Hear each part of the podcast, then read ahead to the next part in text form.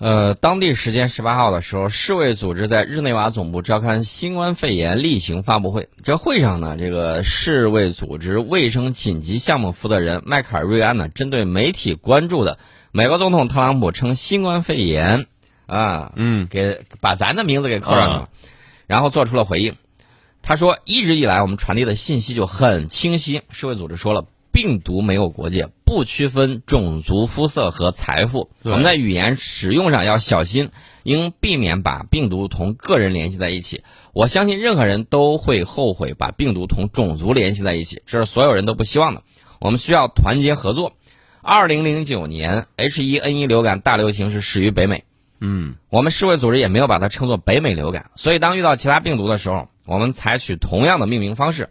避免同地域联系。对我们要求每个人在这一刻都抱有团结的想法，这是需要事实，并一起抗击病毒的时刻，而不是责怪谁。我们现在要确认所需要做的事情，从而确定快速前进，同时避免将病毒同种族或其他地域相联系的表达。啊，世卫组织说了一句公道话，这也是很正确的一个做法。嗯，那么我们说一下历史上为什么那个西班牙背了那个帽子。背了一百零二年，原因呃很简单，就是因为人家把锅给甩到了西班牙头上。是啊，西班牙觉得我很冤枉。但是起初这个其实并不是源自于西班牙，就是源自于美国。嗯啊，这个病呃这个流感病毒就是源自于美国，而是是在美国先出现的。对。那么我给大家说一下这个一九一八年的这个大流感是什么样的情况。这个规模很可怕啊！该病毒感染了全球大概是五亿人，估计造成了。有不同的说法，有说两千万到五千万死亡的，有说五千万到一个亿死亡的，这是相关的这个数字推测数字。那么这个数字是超过了第一次世界大战丧生的所有士兵和平民的总和。所以说，瘟疫比战争更厉害。那么尽管全球大流行持续了两年，但是在一九一八年的秋天。绝大多数死亡被集中在三个特别残酷的月份。历史学家现在认为，西班牙流感啊，我们要称它1918年的这个流感。那么第二波的致命严重性是由战时部队的动作。这个流感并不是在西班牙首先发生，而是在美国。当西班当这个流感在1918年3月上旬首次出现的时候，它具有季节性流感的所有特征。尽管具有高度传染性和强毒性，最早登记的病例。是在哪儿呢？是在美国堪萨斯州，美国一个军营里面。嗯，美国陆军的厨师啊，阿尔伯特，他因发烧而住院。这个病毒呢，通过美国陆军啊迅速扩散。当时军营里面有五万四千名士兵，然后到三月底，已经有一千一百名士兵住院治疗，死亡是三十八人。嗯，那么当美军在欧洲大规模部署的时候，他们携带了这个流感。在整个一九一八年四月和五月，这个病毒呢就像野火一样，在英国、法国、西班牙和意大利传播。到一九一八年春季，估计有四分之三的法国军队被感染，多达一半的英国军队被感染。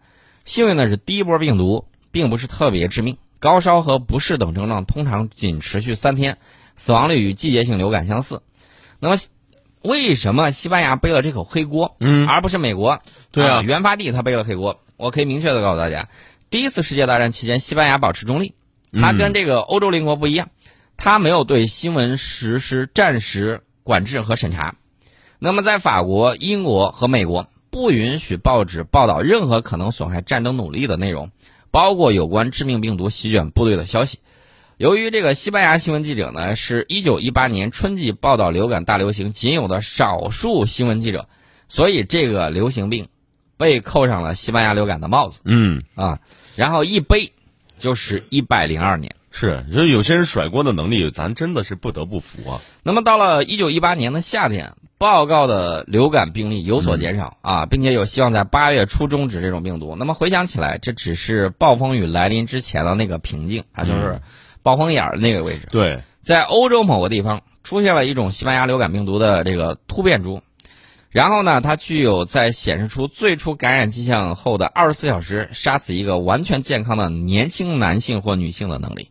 那么到了一九一八年八月下旬，有一艘军舰从英军港口，就是英国的港口，这个普斯茅斯出发。嗯，他们的这个部队呢，不知不觉感染了这种新的致命性更强的流感。那么这些船呢，抵达到了这个法国的布雷斯特。啊，美国的波士顿啊，还有南非的弗里顿等城市的时候，第二波全球大流行就开始了。嗯，呃，然后呢，这个俄亥俄州州立大学历史学家这个詹姆斯哈里斯说啊，当时就是一战期间，嗯士兵在全球的快速移动是这个疾病的主要传播者。他同时研究传染病和第一次世界大战。那么拥挤条件下的这个物质啊，无疑是这个大流行传播方式的巨大因素。嗯，这是当时的这个情况。那么从一九一八年九月到十一月，这个流感在呃，这个就是死亡率啊，在急剧上升。在美国，仅十月一个月，就有这个多少呢？十九万五千名美国人死于这场流感。嗯，而且跟正常季节的流感不一样，后者通常会在儿童和老年人群造成伤害。那么，这个源自于美国的这次流感呢，第二波表现出来所谓的 W 曲线啊，就是年轻人和老年人中这个死亡人数都很高，但是年龄介于二十五到三十五岁之间的死亡率也很高。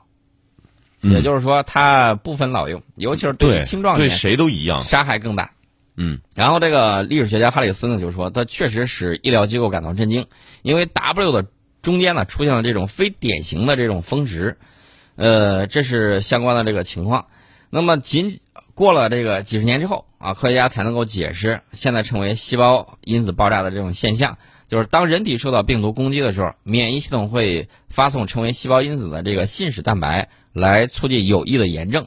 当然，某些流感病毒毒株啊，尤其是造成这个就是一九一八年流感爆发的这个 H1N1 流感病毒株，可能会在健康客体中引发危险的免疫过度反应。嗯免疫过度。那么这个情况之下呢，这个就会导致严重的炎症和肺部液体的致命的积累啊，这是相关的这个情况。而且呢，它的这个原因历史也是一模一样，没有建立有效的隔离区，使得这个流感呢得到快速的传播和发展，这是当时的这个情况。那么，一九一八年这个流感呢大流行夺走如此多生命，主要原因是科学界没有对抗这种病毒疫苗这种病毒的疫苗工具。直到一九三零年，显微镜都看不到像病毒一样小的这个物体。呃，那么一九一八年十二月，致命的第二波西班牙流感啊，其实就是一九一八年那次流感过去了之后，这个大流行没有结束。一九一九年的一月，第三波浪潮在澳大利亚爆发啊，并最终回到了欧洲和美国。嗯但是大家要注意啊，他把这个锅甩到了西班牙，西班牙背了这么多年的恶名，而且呢，我们的这个科学家也表示，现在这个病毒的源头到底在哪儿，真的还在追踪之中。对所以说呢，说不准这个啊。如果还是和一九一八年的这个大流感一样的情况之下，你就会明白他为什么急着甩锅给其他人是啊，这个甩锅甩的是很明确的。有些这个行径啊，真的是嗯，这就是为什么算了，不说了。我们国内有一些人，包括啊移居到海外的有一些人，嗯，他在干什么呢？指责我们自己，对。然后呢还拼命的去造谣。嗯，还有一些人，我可以明确的讲，就是那个省份儿，他们里头还有新战部队专门用来造谣，嗯。然后让他们的这个媒体统一口径，然后呢就把这个恶名加给我们，啊，所以说呢，大家可以看到啊，这个有的时候人心太过于善良，你就会被别人所利用。嗯。那么我们给大家说一下另外一个情况啊，就是美国这个疫情爆发了之后，他现在在忙着做什么呢？迫使他自己在出手啊，迫使美国军方在出手。那个美国国防部长啊，那个埃斯帕呢，他在这个十七号记者会上表示，美军在做好自我防护的同时，已经动员超过一千五百名国民警卫队，同时呢，他这个医院船也做好了出动的这个准备。他这个医院船，我们呃，他具体怎么防疫我们不管，我们给大家聊一下这个高科技装备啊，医院船。这个医院船是专门用于海上收容、医治并后送伤员、伤病员、遇难人员的非武装勤务舰船。这个满载排水量呢，有根据各国的这个实力不同，根据各国的这个建造能力不同，啊，三万吨、一万吨、呃三千吨、一万吨的都有，各种各样的。嗯那么航速呢，十五节到二十节左右，呃，也有高速的这种医院船。那么它设置了以战伤外科为主的各类医疗设备，还有几十到几百张医疗床位。呃，国际法和日内瓦公约规定，这个船体水线以上，你要涂成那个白色啊，涂成白色，标有这个红十字或红新月，并且悬挂这个红十字旗标志，在任何情况下不受攻击和这个缉拿啊，这是相关的这个情况。这个医院船呢，就是专门用于对海，就是伤员以及伤病员以及这个海上遇险者进行海上救护、治疗和运送的辅助舰船。啊，这是相关的这个情况。那么依据的规定呢，是一九四九年的《改善海上武装部队伤者、病者及遇难船呃遇船难者境遇之日内瓦公约》规定的。嗯，啊，这是相关的这个情况。那么根据相关国际法规定，医院船不可侵犯，而且医院船有义务救助交战双方的伤员，交战各方均不得对其实施攻击或俘获，而应随时予以尊重和保护。啊，这是相关的这个。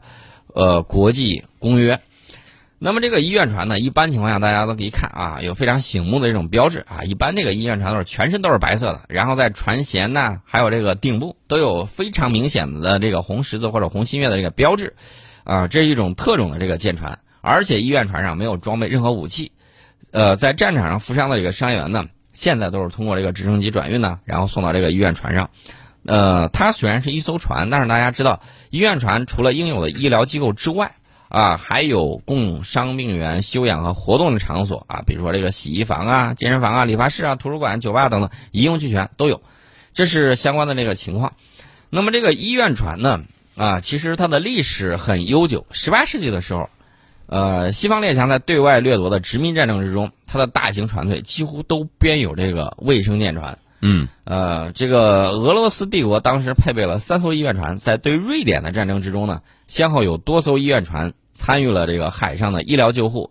日俄战争期间，俄国的舰队呢配备有四艘医院船，啊，这个历史上比较符合医学要求的医医院船，是一八五六年英国的美女岛号医院船。那么第一次世界大战之中呢，英国改装了麦勒麦勒勒号，还有这个贝勒姆号医院船。第二次世界大战之中啊，英国改装了十一艘医院船，啊，这有很多。美国是世界上使用医院船最多的国家之一，它有这种大型的啊，包括参加了第一次世界大战、第二次世界大战，等等等等。那么战争状态的时候呢，它服务对象主要是这个海上战争受伤的以及啊这个其他情况的这个人员。非战争状态所服务的对象是海上事故、自然灾害啊。我们看到啊。有一些国家遭遇了这个海啸、地震的时候，也派遣医疗船去帮助他们啊。这是进行那个友好访问，包括给他们带来相关的这种救助的这么一种方式，算是这种呃平时的这种医疗外交啊。这是军队非军事行动的外交的这种方式。那么这些医院船呢，不仅可以后送伤病员，而且可以作为这个特定的治疗机构协助。这个舰艇医务人员会诊，并且提供各种药品和卫生器材。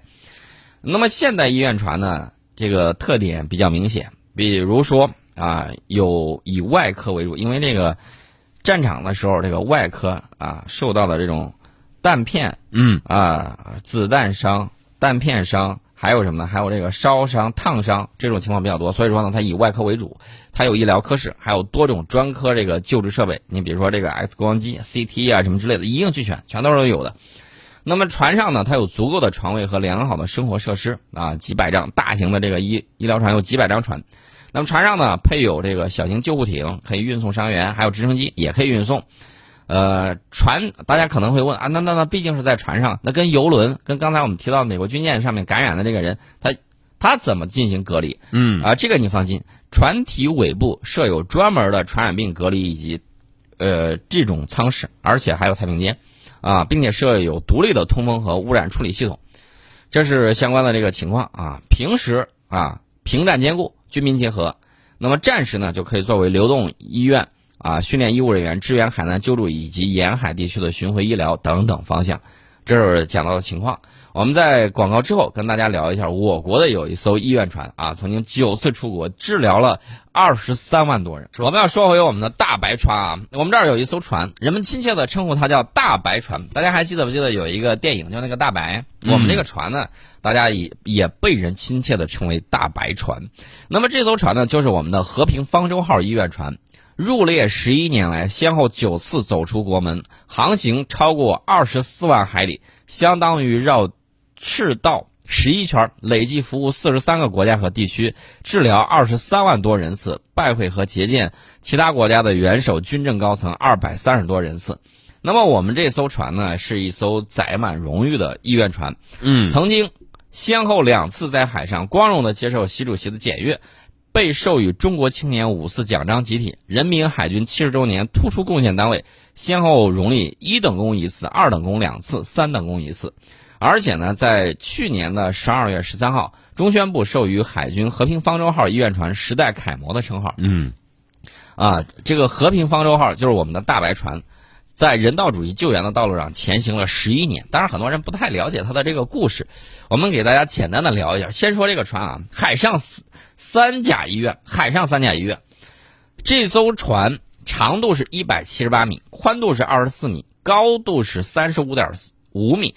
啊，一共有这个八层甲板，排水量是一万四千多吨啊！这个排水量相当于什么呢？相当于一个可以容纳近四千人的游轮，而且它设有伤病员换乘、减伤分类、门诊、住院、后送撤离五大医疗区，十八个科室，一共是三百多张床位啊！三百张床位相当于一间二甲医院的建设标准，总面积是四千平方米。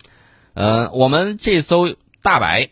不仅配备了陆地医院所需要的这个医疗设备，而且呢，还针对海上特殊情况进行了调整。我们这艘船上有 CT、有 DR、有超声、有大型的生化检测，都可以在船上进行。我们还配备了有血库和八间手术室啊，六间千级层流手术室，两间万级层流手术室。这个手术室的标准，除了移植之外啊，除了移植，几乎所有的手术都可以在船上进行。我们这个船上呢，大家知道啊，船在海上走，嗯，海水可是飘来飘去、对摇来摇去的，会荡啊，会荡漾的。嗯，那么这个船上的医疗设施呢，都是按照海上特殊的医疗环境进行配备的，而且为了提供良好的手术环境，手术室建在了医院船最平稳的地方。但即便这样，在船上进行手术，感觉跟陆地上也不一样。嗯，因为就算靠到码头上，你也会受到。海浪涌流的影响，船底会摇晃。那么部分手术要在航行过程之中进行，这对医生的这个要求就非常的高。哎，我在想另外一个问题：将来我们如果造医院船的时候，是否可以考虑到中国古代有一种有一种东西啊，就是那个什么东西？呃，就是怀中藏香的那种，怀中藏香啊，有一种九层的嗯那个叫那个叫什么球啊？它就是可以始终保持什么呢？保持它垂直于地面啊，垂直于这个地球的这个中心。然后呢，你怎么晃它都是平稳的。然后在那顶上放一个香，你在这个你哪怕你在地上打滚儿，它都不会说出现那个香洒的这个情况。那么我们将来是否考虑在医院啊，在这个更大的这个医院船上，考虑把这个手术室建成什么样子？建成那种就是始终它的重心是平稳的，不管你海上风浪怎么晃动，它都可以始终保持重心的这种平稳。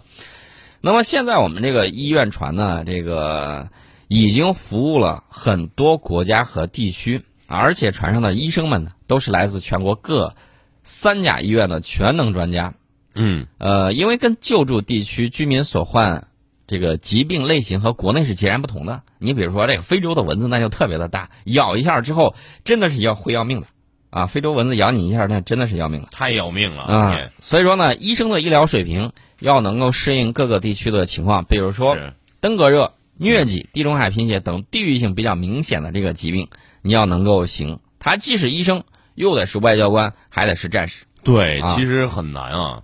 所以说呢，这个医疗水平要过硬，而且呢，身体素质和外交素养也要跟得上。我们每一个医院船上的这个专家都是一个外交官。对，而且不仅仅要接受这个医学和外交方面的专业的训练，而且还要经过一些像攀爬、逃生啊，对吧？这些东西。对，这个和平方舟上的这个人员数量呢是远远少于陆地上的三甲医院，但是船上的这个每个医生呢都是全才啊，可以说每个人都是独当一面的这个战士啊。所以说呢，我们简单的给大家说一下我们这个医院船。平时的时候，医院船可以为我国的边防、海防以及岛礁上的官兵家属提供医疗服务。那么，在中国沿海有诸多的岛礁，岛礁民众就医条件并不很好。那么，和平方舟号医院船呢，作为海上的移动平台，对岛礁的服务是非常的便利的。呃，我给大家举一个例子：二零零九年和平方舟号医院船第一次入列的时候，这个第一次入列就有接到了一个任务——万里海疆行，就是到舟山群岛附近的这个岛礁，为驻守的官兵以及人民群众提供医疗服务。所以说呢，将来我们希望我们的这个医院医院船啊，能够越造越大，越造越多啊，是的更好的服务人类命运共同体以及“一带一路”啊沿线的国家和地区。嗯，结束今天的节目，更多内容您可以下载蜻蜓 FM 客户端，搜索到“宋伟观天下”来了解我们往期的节目内容。